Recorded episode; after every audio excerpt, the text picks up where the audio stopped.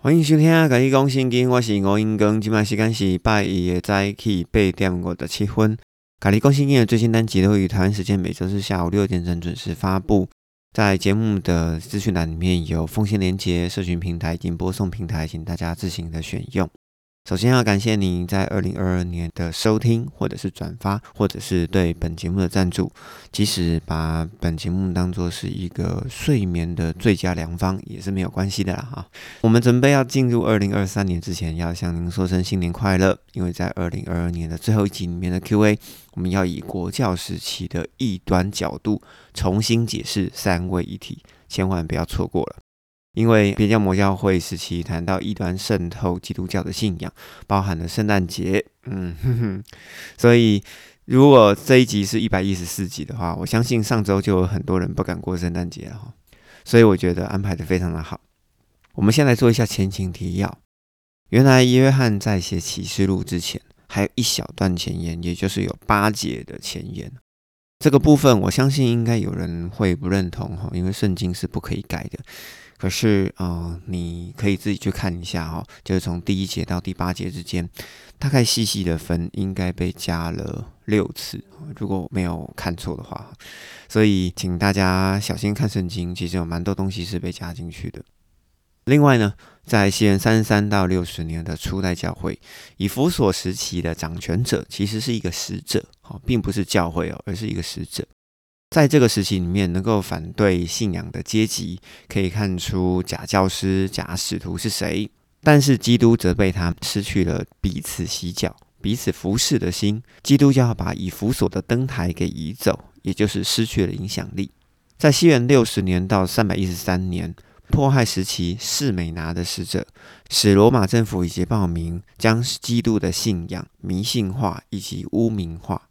罗马政府可以合法的处死。或是面对天灾必变的时候，异教徒可以将基督信仰的信徒流血，并且献祭。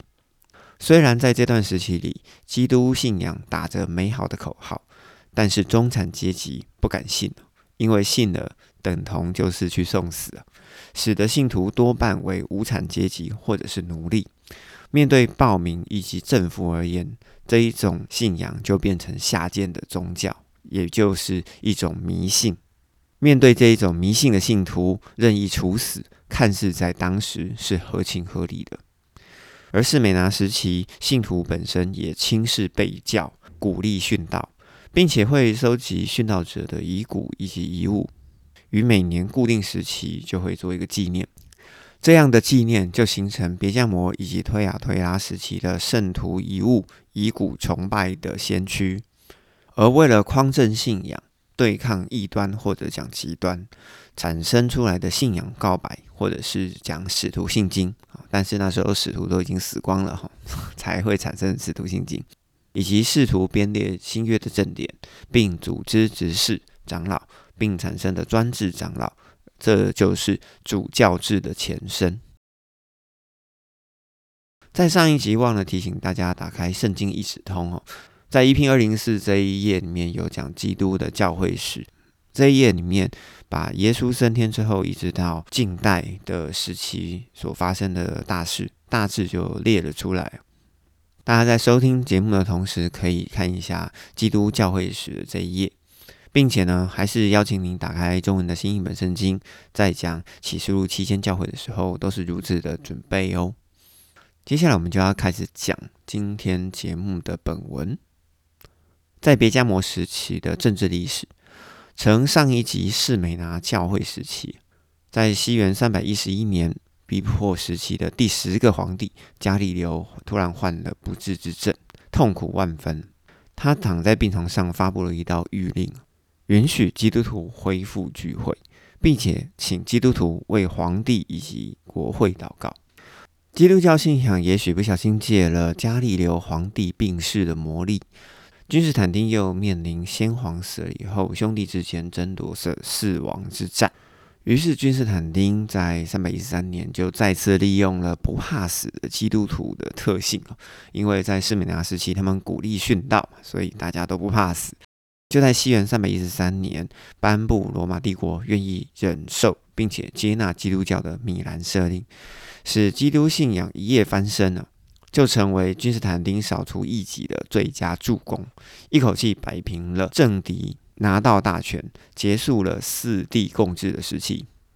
至于君士坦丁在空中看到红色的十字架，我觉得就与蒋介石看到小鱼逆流而上的故事一样，大家就不用太认真了。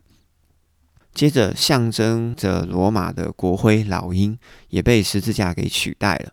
异教徒的雕像被去除，私人献祭被禁止，教会成为法人，哈，也就是公司化，法人拥有接受遗产的权利。教会曾经受逼迫所失落的财产全部都归还，并且把星期日定为法定的休息日，于是四处开始建立大教堂。在君士坦丁过世以后，罗马的国力日渐衰微。他的儿子狄奥多西在西元三百八十年颁布一道建立在米兰谕旨以上的谕旨，就指出基督信仰是值得全罗马帝国的人民、值得有思想的人、值得所有有智慧的人去接纳的信仰。再加上各项的禁令，例如禁止异教庆典，禁止异教徒到庙宇参拜。参与异教徒庆典者要处死。异教徒为了要生存，为了利益，便受洗加入了教会。即使在谕令里面没有明确的说明基督信仰是罗马国教，但是在种种的优待之下，以及人民趋吉避凶的自然心态，基督信仰必然也会成为罗马国教。在上述的一切，如果我们以本位主义来看，我们可以说基督信仰的复兴。但是对照起来，士美拿时期基督信仰如何被异教践踏，别加摩以及推雅推拉的时期就如何的加倍奉还。也就是在那个时代里面，不是朋友就是敌人。在这一股教会使者带动的风向，使教会在这个时期里面无人能挡。也因为君士坦丁过世以后，罗马帝国逐渐的衰弱。这样子的谕令，其实也反映了当帝国越来越无法控制或无法管理的时候，管理者就越想求神问卜，想透过宗教的力量稳定政局。我们稍微快速的把罗马帝国的兴起，一直到西罗马帝国灭亡的这段时间稍微讲一下。在西元前的四十四年，罗马帝国一直以罗马为文化、政治以及经济的中心。一直到西元两百八十五年到两百九十三年呢，因着外族不停的入侵哦，管理不易，于是罗马帝国才开启了四帝共治的时期。而君士坦丁在三百一十三年，为了要再次的统治罗马帝国，于是颁布了米兰赦令，利用基督徒扫除政敌，真的是很厉害。